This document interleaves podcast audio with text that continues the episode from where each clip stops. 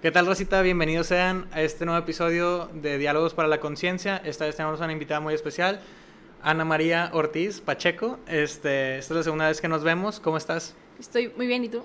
Muy bien, también gracias. Y antes de pasar ahora sí al tema de conversación del, del podcast, los quiero invitar a que se suscriban, le den like y compartan este video. Muchísima gente que ve estos videos no están suscritas y ayudarían bastante al canal eh, con este pequeño favor. Entonces, pues no les cuesta nada, suscríbanse. Y bueno, ahora sí, ya pasando al episodio, este, pues ¿cómo has estado? Ya más profundo, ¿qué me cuentas? Te cuento que nada, estoy emocionada cuando me dijiste, o sea, quedamos desde hace rato, ¿no? Sí, ya como varias Un semanas, mes, ajá, un más- mes. Más, sí. mes y medio más o menos, pero ya Pero no se había dado. no se había dado. Pues bueno, pues primero que nada, dando un poco de contexto, a ti te conocí literalmente a través de, de redes De redes sociales, sociales. de, de conciencia, y pues Sí. precisamente te conocí porque vi que tenías también una página, pues similar de cierto contenido de, Sí. de conciencia social, este, y pues quiero que nos platiques un poquito de, de ese proyecto, de ese plan que traes tú. De por ciento. Ajá. Justo traigo la t-shirt, bueno, una de las t-shirts que... Ah, tú también traes tu t-shirt. La merch. Haz de cuenta que, por ciento, cuando me piden definirlo, lo digo como un movimiento. O sea, no digo una marca o algo así, es un movimiento porque el término del movimiento, pues me gusta. O sea, implica como, de cierta forma, como cambio, fluidez. Y así me gusta describirlo, como un movimiento que conecta causas, o sea, con causas sociales. Con esto me refiero también que implican problemáticas sociales. eh, con personas, con seres humanos, eh, a través de la venta de merch. Básicamente lo que se hace es sacar y trabajar con colecciones y con iniciativas, pero que cada colección conecte con una problemática en específico. Eh, a veces nada más se construye como el, el concepto y el mensaje de la iniciativa y se conecta con, con la causa que se quiere ayudar o que se quiere sumar, pero a veces se diseña totalmente la iniciativa. Y es como una forma de, de manejar problemáticas y conceptos que están allá afuera. Y la principal, o sea, la principal chamba es justamente como hacer de esto un trip más normal y no, no vernos así como ayudé como algo aspiracional. Y siento que a veces se ro- romanti o sea, romantiza mu- muchísimo eso, o sea, el trip de, de ayudé a tal causa, o sea, son cosas que podríamos hacer todos los días, eh, sumarnos y no nada más desde un donativo o algo así, sino involucrarnos, o sea, siento que va mucho más allá. Y eso es lo que hacemos en por ciento, o sea, conectar con causas sociales. Y yo creo que voy a cambiar, o voy a empezar a cambiar la forma en la que lo defino, porque es simplemente como conectar em, con algún en específico, o sea, llegas a por ciento y no sé, ves el trip de las iniciativas o posts y así, es como ver qué causa te late, o sea, qué, qué te puede mover en el aspecto social eh, o ambiental o simplemente como conectar con una causa o problemática en específico. Pero sí, eso es básicamente como lo que hacemos. Y bueno, ahí en contexto, pues tú eres de Culiacán, ¿no? Sí, de Este, Culiacán. Ahí, ahí es donde has llevado a cabo ya algunos de estos proyectos. Este, De hecho, platícame pues de alguno O de sea, prácticamente todos. todos. Ok. Empezó, el proyecto empezó en pandemia, o sea, por Ok. ciento nace en pandemia justamente por el tema de, de la falta de, de recursos en los hospitales para los médicos y hacer, o sea, poder hacer su chamba es prácticamente, o sea, ilógico que en su momento y todavía, pero fueron los, o sea, que se arriesgaron en la parte de, de su salud y su integridad y que ni siquiera había eh, recursos para poder hacer lo posible, o sea, entonces fue como eh, está este trip de, de, de que hay una necesidad, o sea, de que no hay, hay falta de recursos, vaya, pero también estaba el trip de que un amigo y yo queríamos lanzar una marca de ropa. ok. Cero que ver con lo social, o sea, únicamente trabajar en una marca de ropa, eh, queríamos darle un enfoque como de ropa así como con frases de- del norte y así. Y lo platiqué con mi amigo y le dije, oye, ¿qué te parece? Fue súper random, pero ¿qué te parece si conectamos, o sea, la parte de merch con la parte social? O sea, de, estamos viendo esta problemática, eh, las ganancias que vayan totalmente a, queríamos que fuera el sector de salud, pero conectamos con Pimo. No sé si es- has escuchado de Pimo. No. Pimo es, es como un startup de impacto social. Ok. Entonces lo que hacen ellos, bueno, ellas más que nada son como prácticamente el equipo son mujeres, eh, súper fregonas, pero haz de cuenta que lo que hacen es eh, crear iniciativas y que se vuelva como sostenible y que la ayuda que se haga eh, desde el día cero hasta el día 50, termina. ajá, sea prácticamente eh, transparente y que el impacto que se vaya a hacer sea un impacto, o sea, como que real. Ok, que pueda ser medible. Exactamente. O sea, que sí, que exista como medición de impacto, tiene un equipo, o sea, como que ya muy organizado y ellos están trabajando con causa con la causa de ayudar a hospitales pero alrededor, o sea, a nivel nacional. Entonces, tú registrabas a un hospital de tu ciudad, por ejemplo, nosotros como por ciento registramos a, a un hospital ahí en Culiacán y además de eso, el, el donativo en sí como que de la causa se fue hacia, hacia Pimo y Pimo lo destinó exactamente eso. Entonces, esa fue la primera causa y fueron de que gorras. Fueron gorras para apoyar al sector de salud. La campaña o la iniciativa en sí se llamó de que héroes sin capa. Y esa fue la primera. Hemos trabajado también con la lucha contra el cáncer infantil, que fue la última que se hizo, y el tema de la, de la iniciativa de Optimista. Ok, ¿y en qué consiste esa optimista? Sí he visto algunos posts que traes este, parte de esa merch, pero no entiendo todavía el contexto. Fue, fíjate que, y ahorita que lo... Ahorita te voy a seguir platicando, pero de cuenta que em, igual el tema de la necesidad de, pandemia, o sea, a veces, pues sí, nos vamos al tema, o sea, a lo más urgente. Lo primero que fue detectar la parte de escasez de recursos para los hospitales. Ya a segundo plano, estamos viendo como, como ciertas comunidades están teniendo pues un impacto obviamente en su salario, muchos dejaron de trabajar por el tema de proteger a sus familias, pero otras fue de, pues o sea, fueron despedidos. Entonces fuimos a, una comunidad, una colonia allá en Culiacán, em, la zona se llama como Pemex, así se llama la colonia, y prácticamente antes de eso fui a, ver cómo estaba todo, a platicar, y justamente el tema era de, más allá de como de su despensa, que se le dio, o sea, se dio despensa, pero era de, ay, es que el cubrebocas cosa, cuesta mucho, tengo que salir a chambear, pero, o sea, esa parte de no hay, o por lo menos no se tenía el dinero para estar adquiriendo al inicio todo se volvió bastante, o sea, por, pues, por mera oferta y demanda, como escasearon luego, luego todos los cubrebocas con los hospitales, con la paranoia y la, literalmente el delirio de pues lo mismo que pasó con los papeles de baño, ¿no? De que los Lysol, papel de baño, y que, digo, pues, o sea, hasta cierto punto entendible por el hecho de que nadie entendía bien qué estaba pasando, o sea, nadie dimensionaba de, qué se estaba tratando y... ¿Hasta qué punto iba a llegar? Ajá, este... Pues sí, definitivamente ahorita ya puedes comprar eh, bastantes cubrebocas de manera más accesible, pero en ese, en ese inicio de la pandemia sí fue bastante pues complicado para muchísima gente, ¿no? Sí, y por todos lados, o sea, el tema de los cubrebocas desinfectantes, o sea, que era como necesario, y pues sí, o sea, muchos compraban, eh, los vendían mucho más caros y fue ese tema de que no, pues es que tenemos que salir a chambear, pero es que, o sea, comprar cubrebocas me está saliendo carísimo porque, o sea, son desechables y, así. Entonces se vio la forma, de hecho un empresario acá de Monterrey, le, me contacté con él, tenía una marca, no sé si todavía es de él o ya la cedió alguien más, pero se llama Gus Marcos, no sé si lo ubiques. Haz de cuenta que, pues es un empresario de como de la parte de industria inmobiliaria. Em, y sacó, lanzó una marca que se llama Savers, de cubrebocas, de neopreno.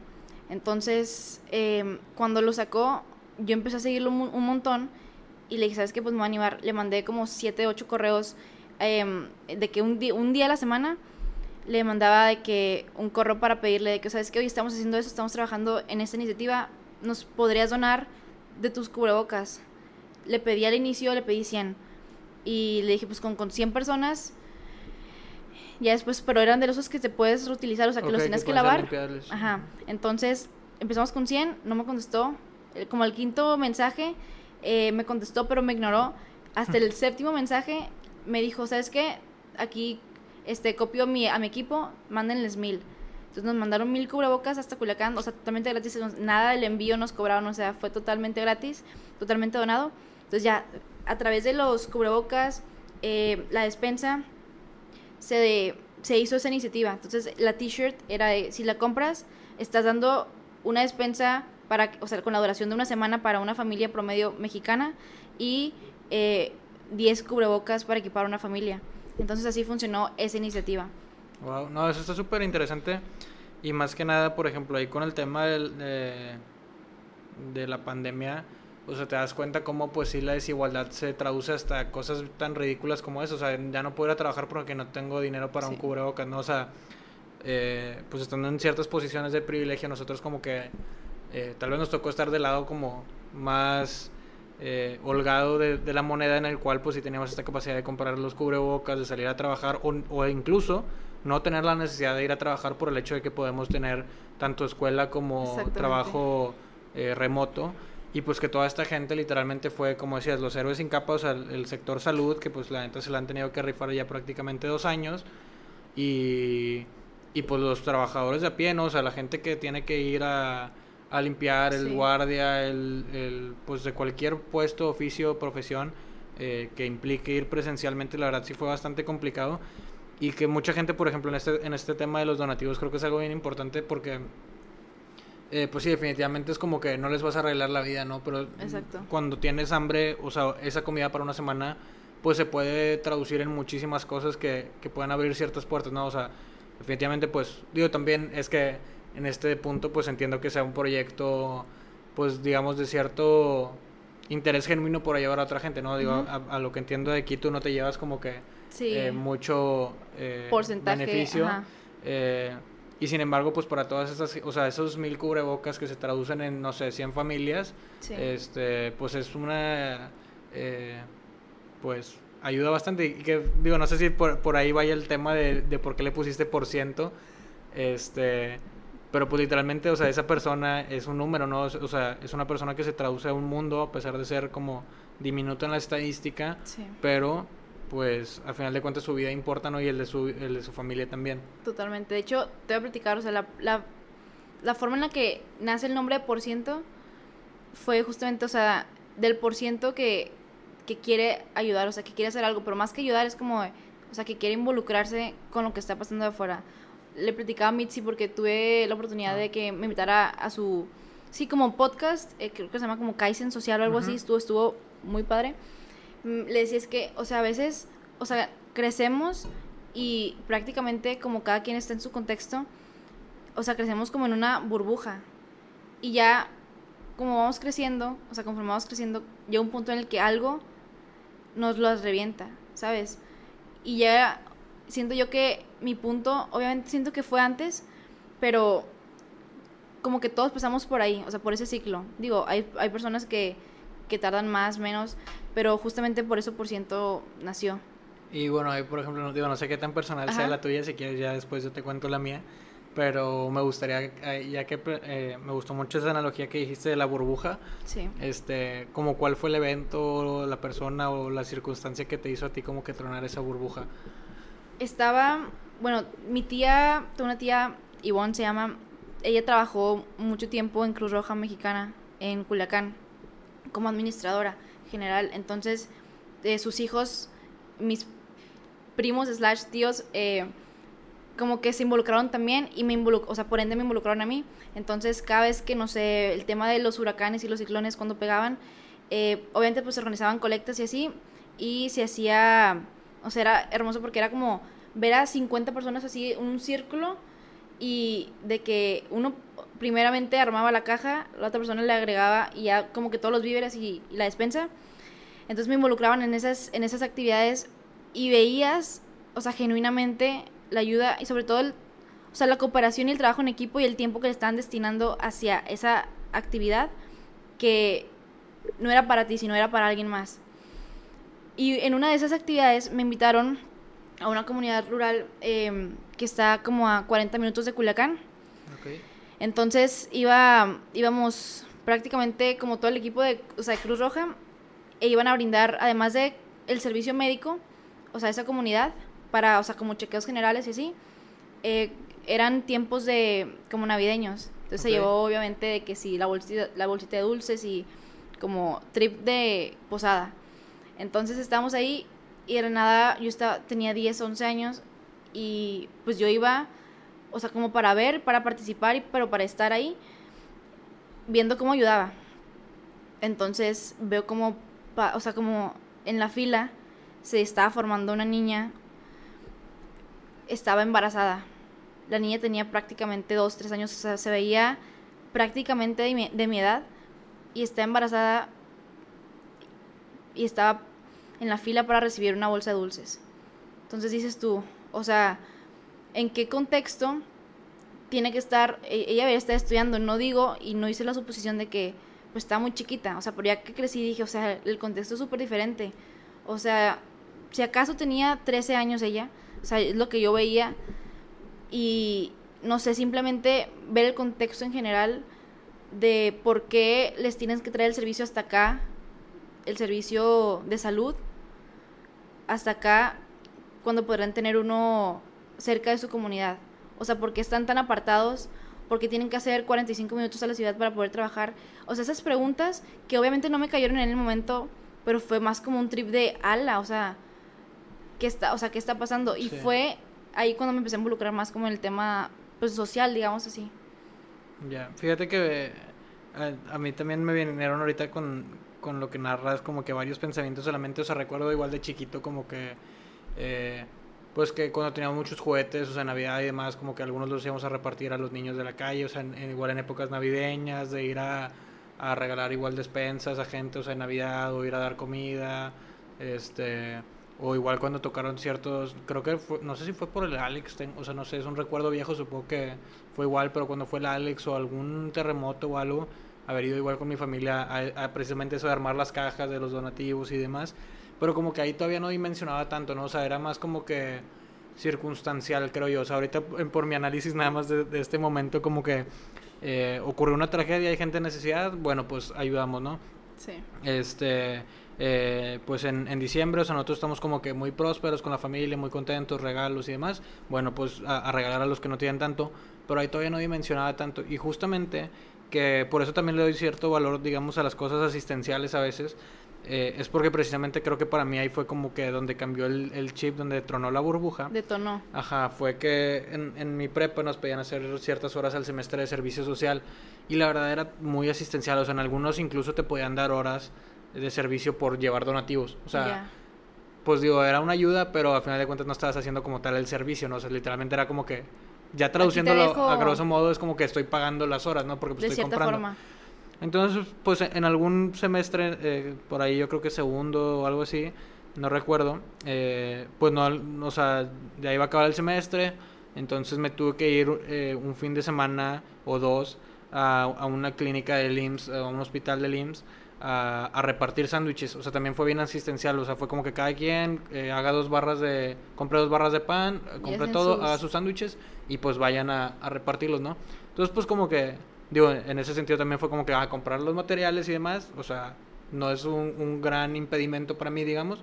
Eh, o sea, y pues es ir a dedicarle el sábado y domingo o, o dos fines a, a ir a entregarlos, ¿no? Entonces como que al, al, al llegar, este, que pues fue como que, ok, me desperté temprano, tuve que ir a comprar eh, la mayonesa, el pan, jamón, etcétera, Sí. eh, prepararlos y fui al, a la clínica, fue donde como que ya me, ahora sí me tronó la burbuja, ¿no? Este, de que literalmente pues lo que para mí era darle un sándwich que no me costó nada a- hacerlo y comprar las cosas, para esa persona que llevaba, no sé, días esperando en el hospital, eh, que pues muchas veces no te dejan pasar a ver a tu, a tu Familiar a o- tu familiar, este, y que pues literalmente llevas días ahí esperando, has dormido ahí o en la calle, no tienes dinero para comprar comida y pues no estás en tu casa para prepararte. Entonces que literalmente ese sándwich para ellos era como que, o sea, no sé, yo recuerdo perfectamente como que el momento así como que en el que algo despertó en mí, este, de darle el sándwich a una señora y que pues me dio así toda la bendición, ¿no? Que me persina y, y demás, este... Y que pues para mí fue como que wow, o sea, con algo que para mí puede llegar a ser como que insignificante para una persona puede ser como que un cambio, ¿no? O sea, y que también pues el, el a pesar de que no sea, digamos, el servicio más trascendental, el, el haber ido a repartir sándwiches, pues para esa persona sí, o sea, como que eh, le puede hacer el día, le puede hacer la semana, le puede hacer lo que sea. Sí. Este, y que al final de cuentas, pues a partir de ahí fue donde me di cuenta como que, o sea, si con tan poco puedo hacer tanto, si, si lo que le invierto ah, en tiempo, servicio, dinero, educación, cualquier tipo de inversión, eh, a, ayudar a los demás, como que pues cuál puede llegar a ser el impacto, ¿no? Y fue ya a partir de eso que busqué pues meterme más a diferentes, este, índoles, proyectos, este, cursos y demás de todo el tema de, de medición de impacto. Pero pues sí, no sé, como que eh, muchas veces como que algo que me causa problema ahí viendo en, en las redes sociales es que pues muchas veces como que, o sea, ok, tal vez hay, como decías, como que hay gente que se da cuenta antes, hay gente que se da después, cuenta después, pero es que muchas veces como que eh, digo, es, una responsabilidad nuestra, ¿no? O sea, el, hacernos conscientes de todo esto. Sí. Pero como que muchas veces cuando alguien tiene estos pensamientos como que más privilegiados y vive en su burbuja durante mucho tiempo, pero pues mucho de este tiempo es su niñez y, y adolescencia, pues como que el día que te quieres dar cuenta de adulto muchas veces de que te tratan de cierta manera como despectiva a otra gente como que con cierta superioridad moral de que, ah, no, o sea, eres tan privilegiado que ni te diste cuenta, es como que, güey, pues literalmente, pues sí, mis circunstancias como que me llevaron a vivir dentro de esta burbuja, no salía de ella, entonces no tenía la visibilidad de que existía, o sea, que, que no todo el mundo vivía como yo pensaba, ¿no? Sí. Este, y pues sí, digo, a final de cuentas es nuestra responsabilidad, pues, eh, buscar eh, informarnos, ¿no? si ya llegas a los 50 y de que no te has dado cuenta de esto, pues sí, sí has de estar haciendo Hay un problema. Ajá, pero pues definitivamente como que en ese sentido creo que hay que ser un poco más empáticos de que... Eh, o sea, bueno, ya también se aligera un poco el tema con, el, con las redes sociales, precisamente, con los medios masivos de información. Pero pues antes era como que muy complicado que esperes que alguien sea consciente de todo esto cuando pues literalmente por sus circunstancias no ha salido de esa burbuja, ¿no? Justamente, o sea, y pasa mismo, o sea, pasa lo mismo de ambos lados. O sea, del lado donde hay una, o sea, hay una necesidad y una escasez de recursos, eh, falta oportunidades y están en su burbuja, así como el otro lado totalmente opuesto está en su burbuja. Entonces a veces no permiten, viéndolo de esa forma, como conectar, pero creo que eventualmente llega un punto en el que se detona esa burbuja y existe, no sé, formas, el trip de cancelar a la gente, o sea, hay, o sea, queda cancelado por esta razón y creo que justamente eh, estamos juzgando el del tema de decirle a alguien, oye, pues es que estuviste, o sea, fuiste privilegiado de que hay, o sea, no estás, no estás viendo lo, la necesidad que hay allá afuera, pero como dices tú, creciste en un contexto totalmente, o sea, diferente. Y no es porque no hayas querido ver, sino porque no habías tenido la oportunidad de, hasta que sales, pues, de cierta forma, pues, al mundo real y te das cuenta de cómo es así de crudo, así de real, y decides y tienes la opción de seguir por el mismo camino o no. Definitivo, porque incluso, o sea, tanto el más pobre como el más rico son ajenos a la responsabilidad de donde nacieron, o sea, pues a este güey le tocó el sorteo el sorteo millonario y el otro güey pues eh, le tocó el más desafortunado. Sí. Y dentro de lo que cabe, pues cada quien tiene sus responsabilidades, ¿no? O sea, obviamente el pobre no es pobre porque quiere, pero pues en escucharon escucharon eso. dentro de lo que dentro de lo que puede, pues ellos luchan por por mantenerse, o sea, que pues muchas veces es una economía de subsistencia y en el otro lado pues debería ser precisamente lo contrario, ¿no? O sea, eh, ver de qué manera pues concientizar y ver de qué manera pues puedes eh, transmitir e impactar digamos a, la gente que ha sido rezagada socialmente por todo eso que ahorita eh, pues igual se me daría interesante platicar de eso que ahorita que fui por ti este pues tú eres nueva en la ciudad no entonces te, te traje de San Pedro hacia Monterrey este y que pues algo que me fue bien revelador a mí cuando entré igual a la UDEM es que muchos compañeros o compañeras que eran sanpetrinos literalmente no conocían Monterrey, o sea, y ahí fue donde caí en el de que a la madre, o sea, yo desperté de mi burbuja de que hace unos años, digo, pues te digo, cada quien no tiene sus tiempos y demás, pero como que literalmente, el, o sea, me di cuenta que hay un gran porcentaje tal vez de gente de que San Petrina en ese sentido, sin, sin juzgar en mal modo, este, que literalmente las únicas veces que han salido de San Pedro es para ir al aeropuerto, ¿sabes? O sea, para ir a viajar a otro lado. Entonces no tienen ni la menor idea de las de, cómo viven y que incluso digo, en San Pedro sí tiene un porcentaje bastante mínimo de, de pobreza, o sea, de porcentaje de población en pobreza, pobreza extrema, este, pero pues es como que literalmente no, o sea, no sé dónde estoy pisando, ¿no? O sea, lo que yo veo es bonito, hay dinero, hay solvencia, hay bonanza, pero no sé exactamente qué hay en Nuevo León, ¿no? O sea, San Pedro es lo único que conozco, ¿no? Como que vivir en una realidad alterna en la cual pues esa burbuja se ve bastante utópica. Sí, es, estaba imaginándome el trayecto de, no sé, de alguien, de un San Petrino al aeropuerto y, no sé, o sea, el hecho de poder observar, por lo menos a través del cristal, la diferencia y comparar, no comparar de forma como despectiva, sino como comparar literalmente, o sea, como que las casas, o sea, las viviendas en general y así. Y no sé, a veces creo que sí tenemos, de cierta forma, cierta responsabilidad. O sea, yo así lo veo. Creo que lo tití alguna vez de que ya ni siquiera es por buena onda, o sea, ya ni siquiera es de que, ay, qué bueno, qué bueno es, o que, ay, qué lindo. No, o sea, ya es tema de, creo yo, de responsabilidad. Y no por ver de arriba hacia abajo. De hecho, Eduardo Galeano, que son mis escritores favoritos, o sea, dice, la caridad es, o sea, te lo voy a decir textual, o sea, la caridad es humillante porque se ejerce de forma vertical. Pero la solidaridad y el tema de realmente, genuinamente querer ayudar a alguien es más de forma horizontal porque se trata de, o sea, de ayuda mutua y genuina y no desde un interés per se, ¿sabes?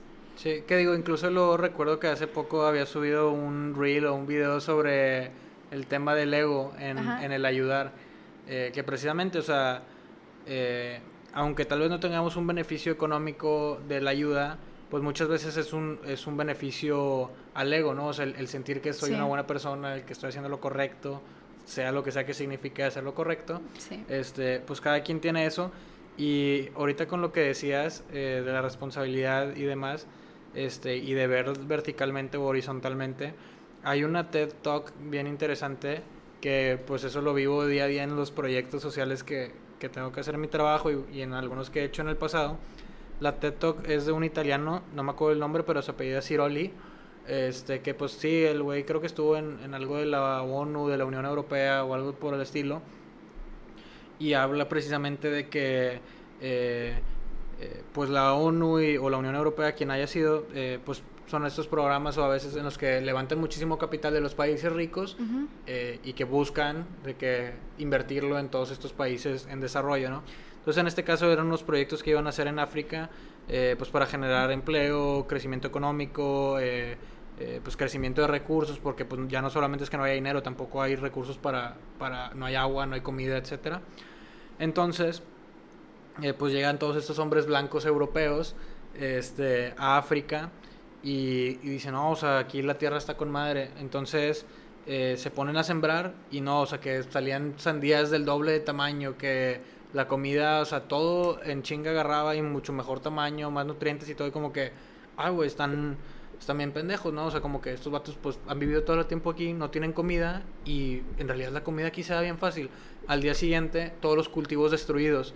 ¿Por qué? Por los hipopótamos. Entonces, haz de cuenta que pues no es que la, no es que la gente africana no supiera que la no se había dado cuenta. Ajá. sino es que saben que existen hipopótamos y que son muy territoriales y que comen demasiado y pues que por eso hay un obstáculo bastante fuerte en el cual eh, pues limita el poder eh, llevar a cabo la agricultura ahí.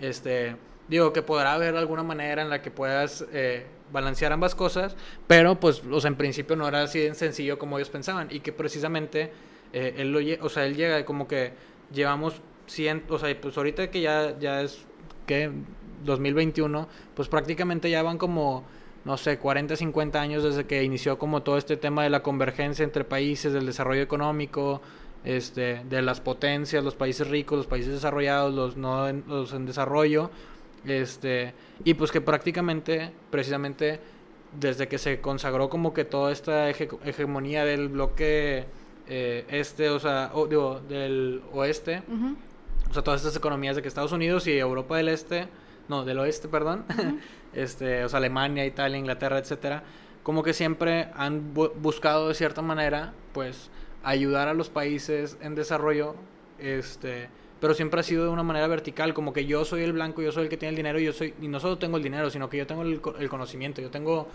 todo y tú estás ahí porque quieres, ¿no? Y que muchas veces eh, pues esa es, la gran problemática, en qué, en qué forma eh, se pueden llevar a cabo proyectos mucho más eficientes en cuanto a su efectividad y también mucho más asequibles en cuanto a los costos, pues precisamente empatando tanto los recursos disponibles por quien tiene la capacidad económica con las necesidades eh, y deseos de la gente que pues está en, en, necesidad, ¿no?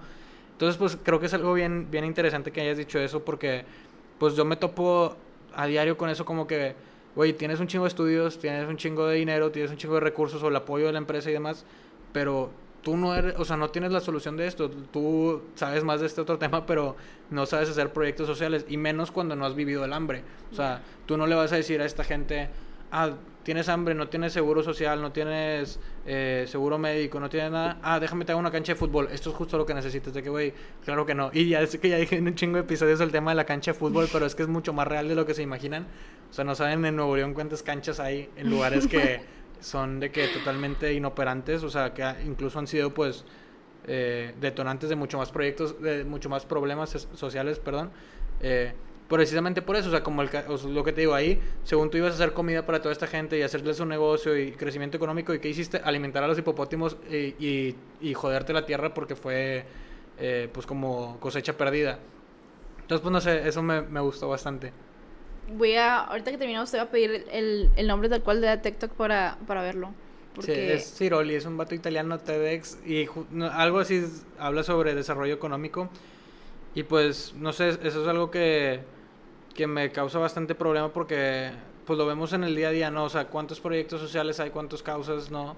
Eh, tienen la capacidad económica, digamos, de, de juntar recursos este, para llevar a cabo algo que puede ser bastante trascendental, sin embargo muchas veces termina siendo bastante fallido o con eh, indicadores bastante mermados o sin indicadores por el hecho de que esta persona que eh, consiguió los recursos por mero ego, quiere decir, ah, yo construí esta biblioteca o este centro comunitario, que en ocasiones puede que sea lo más adecuado, pero depende de las necesidades de cada comunidad. Entonces, no hay como un paquete este, diseñado ya de qué es lo que necesita cada comunidad, este, que puedas, o sea, poner lo mismo en cada una, ¿no? Cada una tiene diferentes necesidades, diferente cultura, diferentes valores, entonces pues es una necesidad eh, adecuar a, ese, a cada proyecto. No sé si también, por ejemplo, en por ciento hayan hecho algo así, ¿no? Por lo que entiendo. Justamente, eh, el TRI, por ejemplo, no, no, hemos lanzado o trabajado en otras iniciativas porque el plan, o por lo menos eh, hablando de forma personal, no lo he comunicado y externado al equipo, pero es como hacer de por ciento, más allá de, de sí conectar a través de merch, o sea, como que simultáneamente estar trabajando y obviamente pues capacitándonos así, digo, yo estudio merca y estrategia creativa, pero la parte de la parte de, de responsabilidad social, la parte de sí, del tema de los proyectos sociales, de la medición de impacto de sí me interesa un montón. Eh, llevar a por ciento como como de la mano para que además de que sea merch que conecte con problemáticas sociales, con causas sociales, sea como una plataforma en la que se pueda ayudar de forma en la que existe medición de impacto, o sea, que los recursos sea, se, se destinen a, a lo que debería de ser y que sea de forma eficiente. Y sí, o sea, que sea como cierta forma, em, si le podemos llamar, no sé, como una agencia, pero de impacto social, em, en el tema de, no sé, de empresas que quieran diseñar iniciativas, pues por ejemplo Cemex, que tiene su, que tiene su departamento en sí de, de impacto social, pues, llevarlo así, o sea, como que sea de cierta forma como que asesorías, pero todo que gira en torno al impacto social. Y ese es el plan, como que a largo plazo. Está muy, muy loco pensar que podría funcionarnos en unos dos meses, porque no, no, no funcionaría de la forma en la que me gustaría. Pero, no sé, siento que podría más ir por ese lado, por el tema de construir iniciativas que realmente vayan y se ajusten a la comunidad, no que la comunidad se tenga que ajustar a nosotros o es que así es, o sea, y es la forma en la que nos vamos a empezar a mover, porque por ejemplo gobierno y es empezar a sacar trapitos es justamente eso, o sea, es querer, y ya lo habíamos platicado, se me hace, de querer como de cierta forma agarrar curitas y poner y ponerle de que imagínate que sale de que algo humedad así querer poner un curita es como de ay ya ya como que el, ya, se va, ya va a sanar. Y es como, no, o sea, brother, necesitas abrir la pared, necesitas hacerle un trabajo más profundo. Y es justamente lo que se ha hecho. Y hablando en un contexto, o sea, mexicano, es justamente lo que ha hecho gobierno. Es lo que muchas empresas hacen, como que tratarlo todo de forma muy superficial y por encimita, porque sabemos que el problema, o sea, de raíz es muchísimo más fácil, perdón, mucho más difícil eh, llegar a él y curarlo y sanarlo y es muchísimo más fácil hacerlo todo más por arriba. Sí, que pues lo, incluso, por ejemplo, eso se presta mucho después a, lo que le llaman las políticas clientelares, ¿no? O sea, un proyecto en el cual, pues para mi plazo, o sea, es que también ahí hay un conflicto de interés, ¿no? O sea, eh, muchas veces es como que eh, los, los candidatos que son de puestos eh, de elección popular, o sea, llámense alcalde, gobernador, presidente, pues tienen un plazo limitado de gobernanza, ¿no? O sea, en diputados son tres años, en alcalde son tres, gobernador son seis, o depende del estado, eh, presidente son seis. Este, entonces, muchas veces lo que pasa es como que yo quiero hacer una obra pública muy importante, pero si eh, va a tardar cuatro años y mi, mi periodo de gestión dura tres, yo no quiero que se acabe el cuarto año y el gran, o sea, el de las fotos, el del mérito, le caiga va a ser al otro. A, la otra persona. Y que si no es de, o sea, si es de tu mismo partido, pues bueno, medio, medio está bien. Pero como no tienes la certeza de que tu partido vaya a ganar la siguiente, pues muchas veces no quieres hacer como esa solución eh, mucho más eh, asequible, en el largo plazo, meramente por la cuestión de que el, el ego, el reconocimiento y todo como eh, los aplausos que, que lleva eh, consigo esa medida, pues pueden caer en manos ajenas y que pues literalmente ahí es donde entra precisamente el tema del ego, ¿no? O sea, si en verdad eres un servidor público y tu eh, propósito es, servir, digamos, a la comunidad y pues digamos que ver por los intereses y la mejor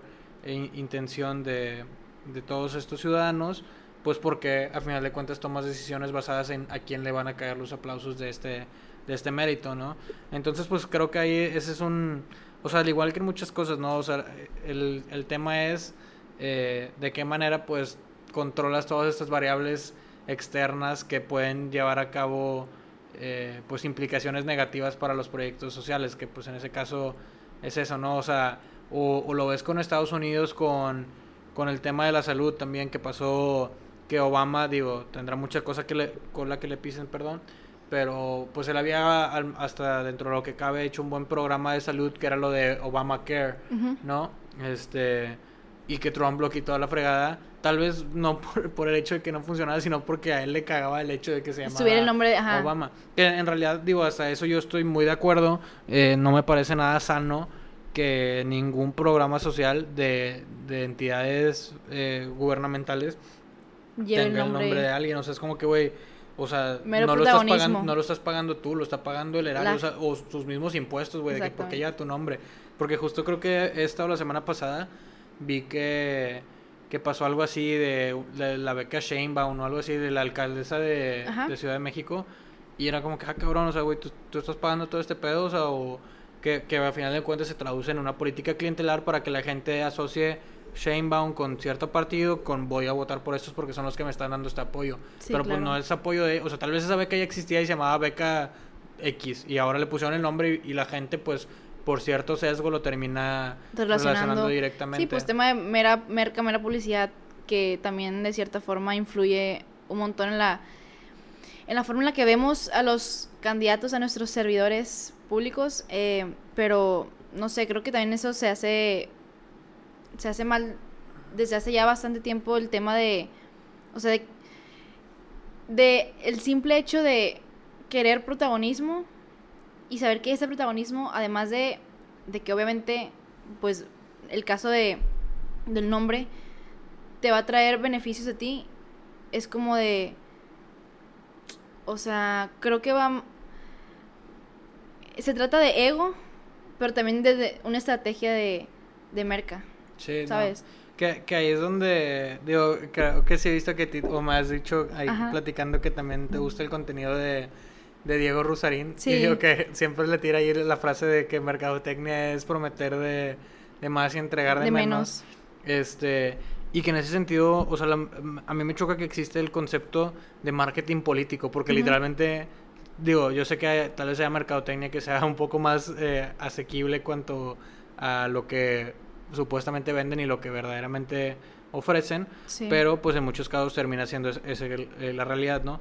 Y en el marketing político, pues literalmente, o sea, cuando veo que hay gente que se promociona como consultor de marketing político, es como que, güey, te voy a enseñar a vender propuestas que no vas a cumplir, o sea, o, ¿qué, me estás diciendo? Sí, maquillarlas. Este, y entonces, pues, eh, que es, es, algo bastante trágico, o sea, porque, digo, no sé, eh, perdón si hay gente que sí es buena en eso, pero, o sea, al menos mucha gente, ajá, mucha gente que he visto en internet de que en Twitter así que se tiene como consultor de marketing político, son de que el Carlos Muñoz de la política, o sea, son de que una estafa total y de que, no sé, la neta de que no quiero dar especificaciones de, de cierta gente, pero de que, o sea, no sé, lo de que cosas bien, bien negativas, ¿no? Como que o sea, que de entrada ya te dejan pensando muchas cosas, ¿no? O sea, el hecho de tener de que miles de followers, de que cero likes y los followers son de que de Afganistán. Sospechoso. Y viene, ajá, consultor de marketing político, digo, güey, puta, de que cualquier persona joven que entienda un poco de, o cualquier persona que entienda de de redes sociales y que se dé cuenta de que el ratio de, followers contra likes y la proveniencia de, de todos, dices como que, güey, punto, si este es el consultor de marketing político que le espera mi campaña, ¿no? O sea, va a estar infladísima en propuestas, en datos, en lo que quieras y va a ser bastante falso. Y que digo, ya yéndote a otros casos más tangibles, eh, pues el, el, del mismo presidente, ¿no? O sea, que ahorita que hablábamos del ego, algo que me entristece mucho es que, pues, por ejemplo, AMLO tenía todas estas premisas de primero los pobres y que sí, pues, en, en cuanto a su marketing, sí sí prometía muchísimo por el sentido de ir a, a, las comunidades, ¿no? Que cualquier otro candidato no se atrevería a pisar y estar ahí con, con la gente, ¿no? O sea, el abrazarse, el ir a comer con gente, eh, que pues la verdad mucha gente que está metida en la política no logra empatizar con ellos porque pues están en un estrato socioeconómico totalmente distinto, ¿no? Y pues al final de cuentas como que alguien que, que decía procurar tantísimo eh, a, a, precisamente la gente más vulnerable en cuanto a lo socioeconómico en México, eh, pues terminó haciendo muchas de estas mismas cosas de, del ego, ¿no? O sea, eh, ciertos programas sociales que ya llevan bastantes años de trascendencia, bastantes años de estudio, que incluso habían sido como eh, estudiados y galardonados por, por diferentes instituciones sobre desarrollo económico en otros países. Eh, pues los terminó eliminando, ¿no? O sea, para cambiar y crear el propio, o sea, un programa el propio. Que, por ejemplo, eso es lo que está pasando ahorita con el INSABI, que es lo del Instituto de Salud y Bienestar. Sí. Eh, pues prácticamente, pues como eliminó lo del Seguro Popular, pues pasamos de tener en, eh, no sé, 40% o algo así sin seguridad social a tener 60% y sin acceso a servicios de salud, porque ahora en lo que tú creas y estableces este nuevo programa literalmente empezado de cero, este, pues esa gente no tiene dinero para eh, eh, comprar su propio seguro médico y de gastos, eh, gastos médicos y, demás para cubrirse en una institución privada, ¿no? Entonces, a final de cuentas, tu ego está costando la salud de millones de mexicanos y que pues para alguien que tenía la premisa de primero los pobres termina siendo bastante incongruente. ¿Por qué? Pues por meramente el tema del ego. O sea, no ganabas nada, o sea, iniciando de cero un proyecto, o, sea, y, más siendo un tema tan relevante, ¿no? O sea, como que si dijeras, bueno, voy a cambiar un nuevo programa de becas para gente de la industria agroespacial, no sé qué, o sea, una cosa súper fumada es como que, güey, pues hay cinco personas que hacen eso, o sea, sí. ok, importan, pero eh, el tema del, eh, seguridad social y servicios médicos, sí, pues estás hablando de millones, y, y más que México, pues no es un país que que la gente tenga la capacidad económica de, adquirir servicios privados, ¿no? O sea, que incluso pues aparte coincidió tristemente que pasó esto justo con la época en los últimos años que más hospitales se han necesitado, ¿no? O sea, ¿cuántos, cuántos meses no tuvimos eh, este tema de que la ocupación hospitalaria estaba a tope, ya no había camas, ya no había respiradores, etcétera? Entonces como que, güey, por tu ego literalmente toda esta gente está viviendo esta tragedia es que el tema del ego, y se, me hace que lo notamos mucho más cuando son ese tipo de cargos, o sea, o de puestos, porque están, obviamente, eh, los estamos observando pues en, la televisión, o sea, en radio, en cualquier lado, y se nota que puedes empezar, por eso me da mucho, mucho miedo y rechazo de cierta forma la política, porque puedes empezar con las mejores intenciones, pero en el camino, es que de cierta forma escuché por ahí, creo que, no sé si fue Farid Diego, o sea, u otra persona, pero de que ego bien alimentado es ego, o de que ego canalizado es ego bien alimentado. Pero cierto, siento que, por ejemplo, en este caso, que estamos hablando de nuestro presidente, eh, empezó con unas intenciones, o por lo menos es lo que aparentaba y de cierta forma lo externaba, con el tema de ayudar a las comunidades indígenas, que está dando muchísima prioridad, pero en el camino siento que hay muchísima posibilidad de que se desvíe o se desviara. Y siento que ya llegó ese punto, o sea, y un error, y obviamente pues el error cuesta porque estamos hablando del cargo que tiene, que es el presidente de nuestro país, y el impacto que está teniendo su mero ego en los demás, en programas sociales, em, en la forma, o sea, en la forma que tiene de influir en la gente, porque estamos hablando de que, eh, no sé si tienes el dato o el número o el porcentaje de pobreza en México. ¿Lo tienes? Ajá, o sea, es como 50%. O sea, le, está hablando... Bueno, pobreza... bueno, pobreza, pobreza extrema. Ajá, o sea, en total como 60%. Estamos hablando de la mayoría. Y el otro 20% es con, o sea, 20% se supone que es el que no tiene vulnerabilidad ni por ingresos ni por carencias sociales, pero una gran parte de ese 20 que está sano y salvo está al margen de estar... Estar aparte del otro porcentaje de pobreza extrema. Ajá. No, bueno, de... De pobreza. Ajá. Entonces estamos hablando, bueno, es que es prácticamente se va moviendo, pero, o sea, estamos hablando de que les está hablando justamente a ellos. O sea, les está hablando a la parte, ajá, a prácticamente todo el país. Entonces mucha gente, mucha gente critica em, y siento que yo en algún punto fui de esas personas de que, de cómo es posible que uno que hayan, no sé, el tema de que hayan votado por él y dos, es que es justamente la parte de no entender que les está hablando a un contexto en el que no estás tú. O sea, personas que quieren y que necesitan soluciones rápidas o sea, igual el tema de, no, pues es que se dejó, se dejó vender, o sea, o se vendió. Bueno, pues sí, pero tienes que, no está bien, obviamente, si lo ves desde, desde fuera, pero es como de, hay ciertas necesidades que son básicas que tú y yo afortunadamente tenemos, pero que otras personas no, y que llega un presidente que les ofrece, obviamente pues pasa con todos, pero que les ofrece todo esto y que se pone desde su lado a hablarles a ellos específicamente, a esta parte de la población mexicana, es como cómo no quieres que estén de su lado. Definitivamente. Fíjate que, y digo, ahí, pues no sé, algo que a mí me preocupa y me duele es que México sea muy polarizado, ¿no? O sea, está este discurso, digo, que AMLO pues malamente o sea, digo, malamente, pero pues bien para su estrategia fue que fue, fue creando o aumentando esa dicotomía, esa eh, polaridad entre los fifis y los chairos, y los chairos. Este, que sí, o sea, en nuestra burbuja, pues, o al menos lo que yo veía en, en, la época electoral de 2018, toda esta gente a mi alrededor, este, no, o sea, no piensan, por eso votan por él, no sé qué, este, por eso son pobres, no sé qué, etcétera. Es como que, güey, o sea, es que literalmente no tienes idea de nada, ¿sabes? De que, o sea, el promedio de años de estudio en el sur del país es 6, 7 años, o sea, ni primaria terminada. Y en Nuevo León es de 11, 12, o sea, algo así. O sea, aquí hablas de que, ok, sigue siendo muy bajo, pero si te vas, por ejemplo, ya a, o sea, eso es Nuevo León, si te vas a Monterrey o a San Pedro, pues se sube los años de escolaridad a 14. Entonces ya estás hablando de que mínimo todos estoy en prepa terminada, o sea, entonces tú catalogas de que, ah, ellos son así por, por esto, o sea, porque no piensan, porque no, güey, pues no tuvieron esta educación y no fue por su culpa, o sea, no fue por su voluntad.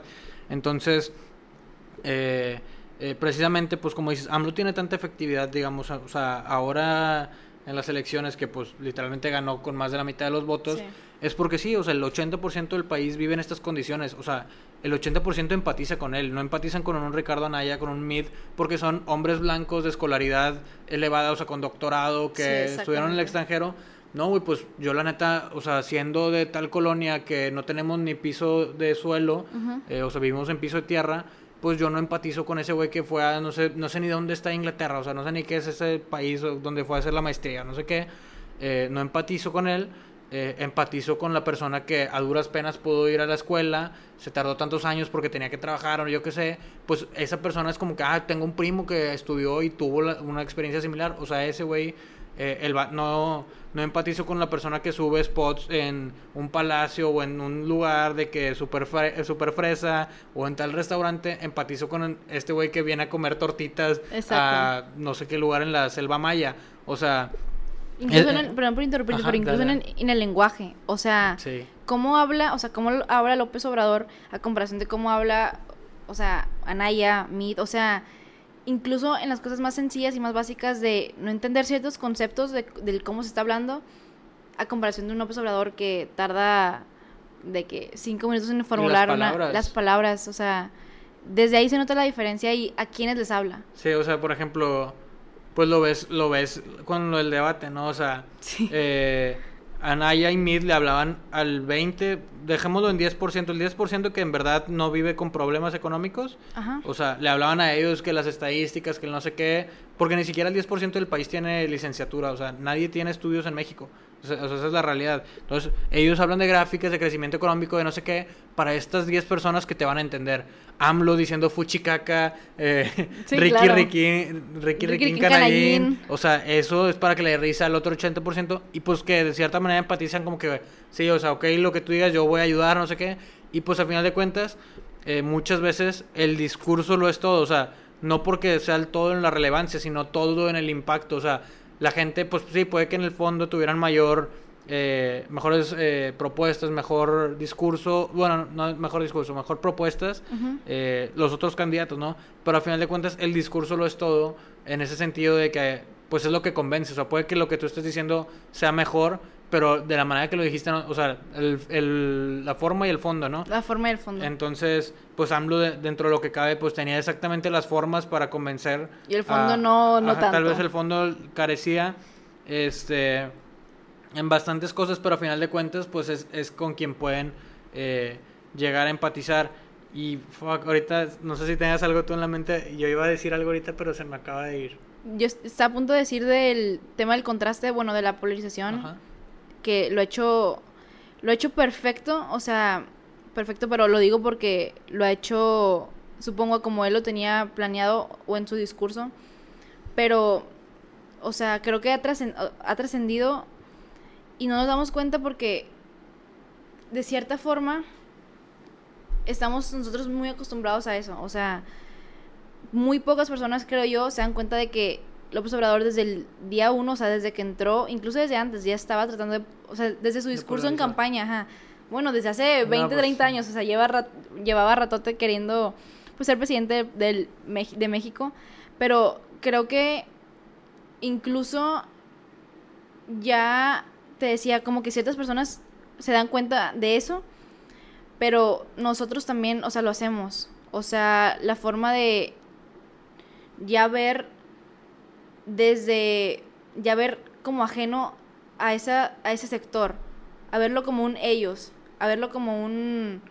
No, no, no tanto de forma despectiva, porque a veces ni siquiera es con, con esa intención, pero sí como verlos como, como una forma, como algo aparte, ¿sabes? Ya. Ah, ya recordé que te iba a decir. Dale, dale. este, por eso me perdí un poquillo, pero era que, o sea, por ejemplo, con, ahorita con lo del podcast, pues me pongo a checar estadísticas, ¿no? O sea, de dónde es la gente que me escucha. Sí. Este, y pues la mayoría, digo, como todavía no llego tanto a gente que sea ajena a mí, eh, pues muchos son de Monterrey, de San Pedro, de mis círculos, etcétera.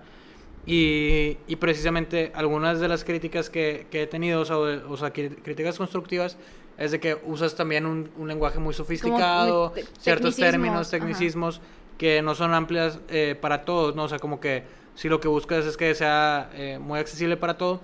Y entonces, pues ya como que poniéndome a pensar y evaluar opciones, eh, ya tengo en mente una nueva sección que saldrá, todavía no grabo nada, pero va a ser algo mucho más, o sea, no va a ser en este formato ni nada por el estilo, va a ser mucho más dinámico, por llamarlo de alguna manera, y que eso buscaría que sí pueda ser mucho más asequible para, para los demás. Eh, o sea, para el público en general, pero en este, fíjate que sí, como que evaluando de que, ok, está bien que sea así, quiero que sea así, quiero cambiarlo, ¿no? Me di cuenta de que mi gran propósito, al menos con este formato de invitados, de diálogos para conciencia, que más que nada son invitados que en cierto ámbito, ya sea académico, profesional, este, social, tienen proyectos, tienen iniciativas, tienen algún movimiento, algo que busquen hacer. Eh, lo que busco es precisamente permear esto en esa gente, o sea, en ese nicho, en, ese sector. En, el nicho de la clase eh, media alta, alta.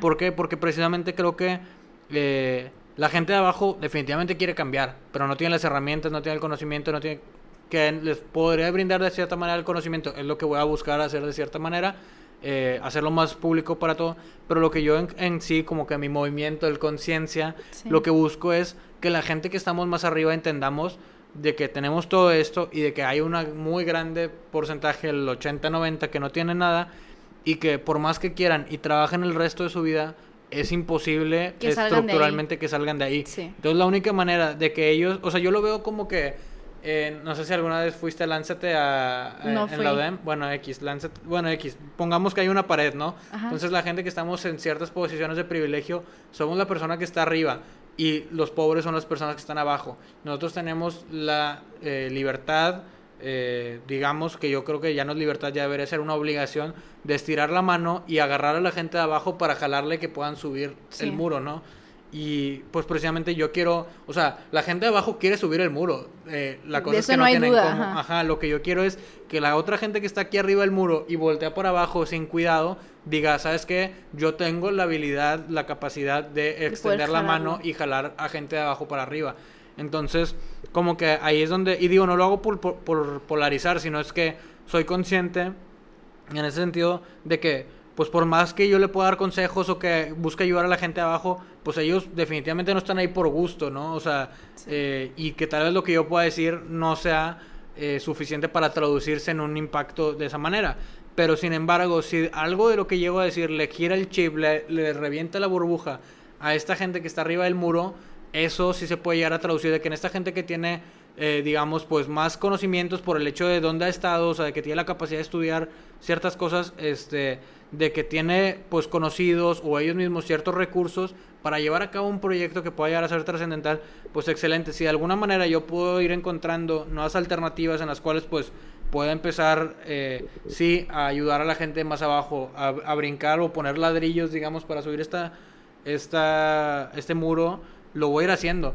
Pero al menos de entrada mi primer objetivo es, ok, güey, si yo tengo ciertos recursos y hay gente que puedo llegar a conocer y que está a mi alrededor, que tiene más recursos incluso, pero no está consciente de toda la gente que está abajo del muro, pues yo quiero despertarle a él el chip de que, ah, güey, con todo esto que tengo puedo ayudar a tantísima gente, ¿no? Reventar burbu- burbujas. Burbujas, Eso es lo que vas, estás haciendo en conciencia. Ajá, pues literalmente por eso siempre, o sea, la neta de que no soy tan rollero, a veces sí, más cuando platico, pero cuando escribo como que me da hueva. Entonces, por ejemplo, en, en mis, des- o sea, en la descripción en YouTube y en todas las redes nada más puse generando conciencia, o compartiendo, Compartiendo conciencia social. social. Entonces, pues sí, o sea, creo que eso es lo que más, lo que más buscaría, te digo, de alguna manera me gustaría poco a poco poder desarrollar mis propios proyectos, que en eso ya estoy como que pensando varias cosas, pero pues del hecho, el hecho, digo, y también es que una, pues no soy la persona con más recursos del mundo, o sea, y dos, tampoco, o sea, y en recursos no solo va el tema monetario, sino también el tema de- Tiempo. de, tiempo, es como que, pues tengo que trabajar, tengo que prepararme para la maestría, tengo que prepararlo del podcast y hacer más cosas, pues también como que eh, esto, sin dejar al lado como mi lado de, de salud propia, de, de convivencia y demás, pues sí está medio canijo de vez en cuando. No es imposible, obviamente pues a final de cuentas, como decías, ya es una responsabilidad y que yo sí, sí la tomo como, como eso, o sea, literalmente... eh, bueno, no sé si quieres decir algo tú porque siento que No, ya, yo te escucho. ya estoy diciendo más monologando. Este, me siento como en, en Los Increíbles cuando están de que Frozono y Mister Increíble de que, que dice que quiere monologar.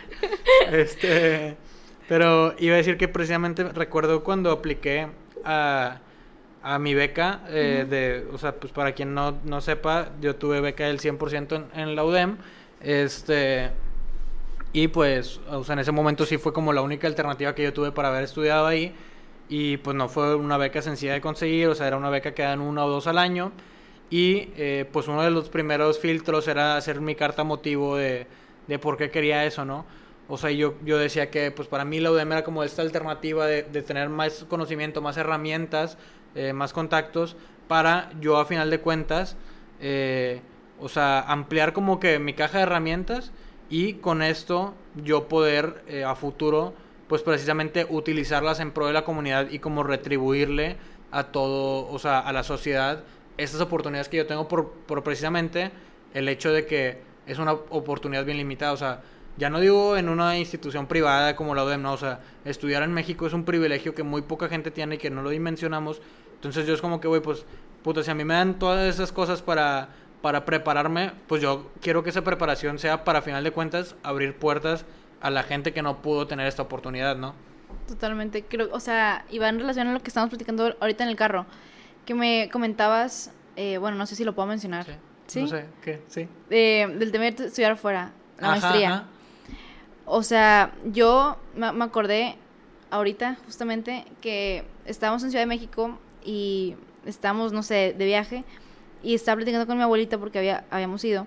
Entonces estaba mi tía, que es como amiga de la familia, no tanto tía eh, tal cual, pero es, estaba mencionando sus hijos, todos están estudiando fuera, de hecho se quedaron a vivir allá, este, entonces están haciendo sus vidas, sus vidas allá sin plan de regresar a México. Y esto fue hace 5 o 6 años y yo le, le decía, porque ella insistía, así insistía demasiado en que, no, es que vete, o sea, vete, aquí no hay oportunidades, aquí no, eh, los salarios, eh, la igualdad, o sea, el tema de, bueno, ese es otro tema, pero el tema de igualdad de, salarios, en sí las oportunidades, no, aquí en México no. Entonces yo le dije, creo que está en secundaria o algo así, pero le dije, mi abuelita se sacó de onda porque pues mi abuelita me conoce y me saqué de onda y le dije, pues, o sea, no, le dije, yo si me llego a ir a México, o sea, si me llego a ir de México, que hasta ahorita pues no es el plan, me gustaría eventualmente, pero si me llego a ir de México, va a ser con el plan y con el fin de volver. Y justamente es lo que me dijiste, o sea, es buscar alternativas y soluciones y voltear a ver hacia afuera lo que está funcionando y empezar a traerlo para acá y ver de qué forma reacciona eh, en un contexto mexicano con ciertos problemas que pues que llevan desde hace años, o sea, que son problemas ya como que sistémicos, pero justamente me dio como, me acordé de, que estábamos hablando de esto en el carro, que me dijiste exactamente, o sea, prácticamente lo mismo, de buscar oportunidades o de sumar a la cajita de herramientas que dijiste ahorita más herramientas para ya poder realmente hacer algo que, que se vuelva como sostenible y sobre todo que tenga y que sea capaz de, de, o sea, de tener un impacto, pues digamos, lo positivo y que se pueda medir. Que, fíjate que incluso ahí con eso, digo, ya les al spoiler, digo, y también para que tengan el contexto, en el, en el camino a la casa, ahorita que fui por Ana, eh, le venía platicando de mis planes de que ahorita estoy a punto de aplicar a la maestría y que pues de ahí me gustaría hacer maestría y doctorado y quedarme unos años de hacer investigación allá. Pero dentro de todo este plan como ególatra de, o sea, digo, yo sé que no es ególatra, entiendo muy bien que pues cada quien tiene sus libertades y demás, eh, pero de quererme ir del país, al final de cuentas lo hago porque, digo, ya, ya, ya tuve la oportunidad de estudiar mi intercambio en Dinamarca y me di cuenta de que allá los investigadores, o sea, los, los doctores, tienen mucha oportunidad de, les dan mucho presupuesto para llevar a cabo proyectos, incluso de que estos proyectos no sean eh, llevados a cabo dentro de, Dinamarca.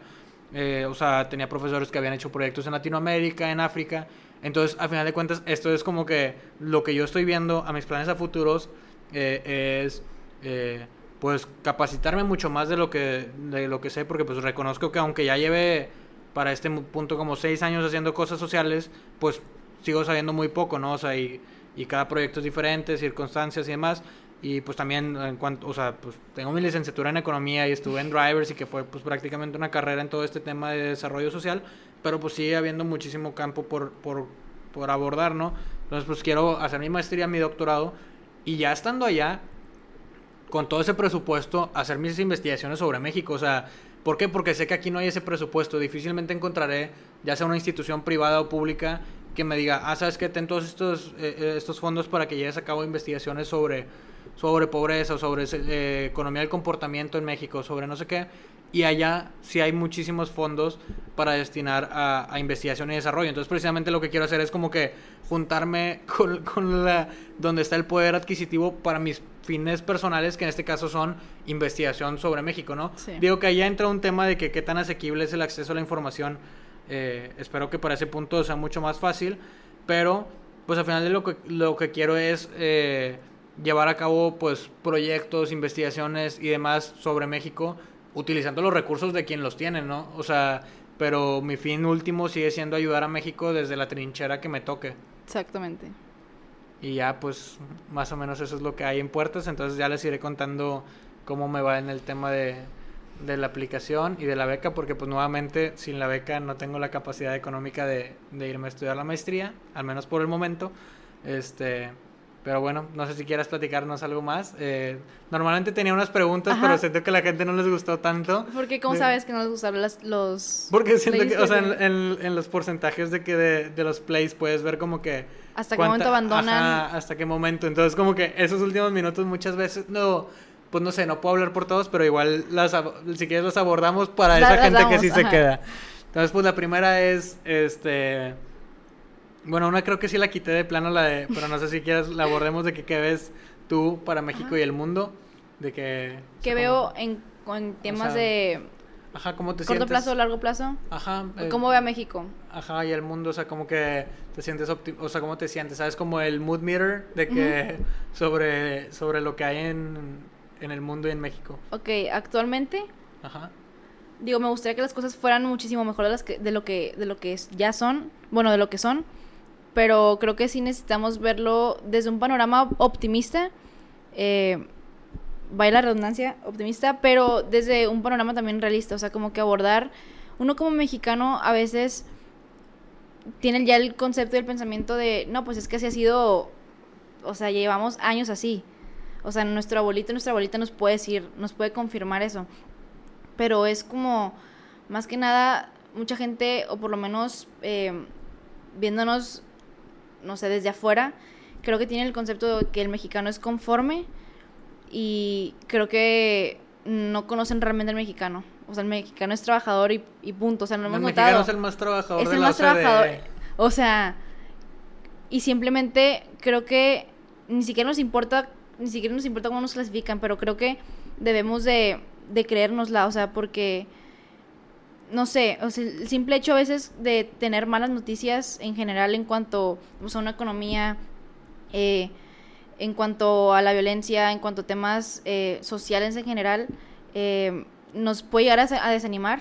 Y más como que nuestras generaciones que somos más como más conscientes respecto al tema, creo que esa, ese desánimo o de forma como que enojo o algo así se puede traducir a algo muchísimo más fregón que es la acción y, y comprometerte con algo, o sea, involucrarte a partir de, de ese detonante que puede ser de cualquier forma, pero que el fondo como que ahí se mantiene.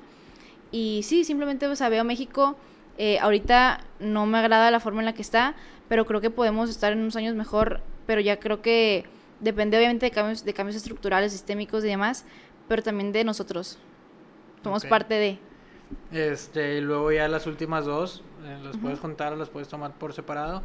Una es como una recomendación tuya de algún tipo de contenido, sea un libro, sea un canal de YouTube, sea una película, sea lo que quieras. Una, y el otro es un consejo tuyo, o sea, una frase, un consejo tuyo. Ok, eh, pues ya les he dicho, o sea, mi, mi escritor favorito es Eduardo Galeano. De hecho, hablé de él en, en un episodio de, uno- de un podcast. Justamente por la forma en la que tiene de, de empatizar y de involucrar. Bueno, que tenía de empatizar, pero ahorita le, o sea, presente por la forma en la que están sus obras y así y demás. Pero Eduardo Galeano es un, fue un escritor muy sensible y muy empático en esa parte. O sea, tiene temas, tiene obras. em, meramente que conectan con la parte social y no sé, su forma de escribir se me hace como que de forma poética, pero muy real y muy cruda, exponiendo datos en cuanto a porcentajes, pobreza y Eduardo Galeano tiene varias piezas en general, él como escritor tiene varias piezas, eh, no sé, libros, ahorita se me viene a la mente el de Patas Arriba, la escuela del mundo, la escuela del mundo al revés, que toma, toca temas y problemáticas sociales desde el o sea, racismo, eh, de forma de, de ver, de forma horizontal y no vertical. O sea, en general, las, los libros de Eduardo Galeano son muy, muy buenos. Ok, y Sí. el consejo. El consejo. O sea, o frase tuya de que alguna frase. ¿Alguna frase? Em, híjole. Digo, puede ser No- tuya o puede ser de alguien más. no pero tengo que te gusta como mucho. formulada, pero me gusta mucho el tema, ya lo habíamos mencionado al inicio, o sea, o sea, del movimiento, o sea, empieza a mover, si ahorita dices, sabes que pues no me interesa nada o no me siento como que conectado, conectado con algo en específico, con una problemática en específico, empieza a mover, empieza a experimentar, o sea, no hay forma como involucrarse y probablemente ahorita no es como que a primera instancia vas a conectar con algo, digo, cualquier forma y cualquier causa problemática importa, pero siempre llega algo que te que, que detona en ti y es empezándonos, o sea, empezándonos a mover, a fluirnos y a, y a experimentar en esa parte. Ok, y luego ya por último Ajá. es. eh, que viene para ti y para por ciento. Por ciento. Ya te, o sea, como habíamos comentado en la plática, creo que espero, o sea, para mí obviamente pues seguir estudiando y así me involucro muchísimo en la parte de, de grupos estudiantiles y demás que tengan que ver con el emprendimiento social y con la parte social.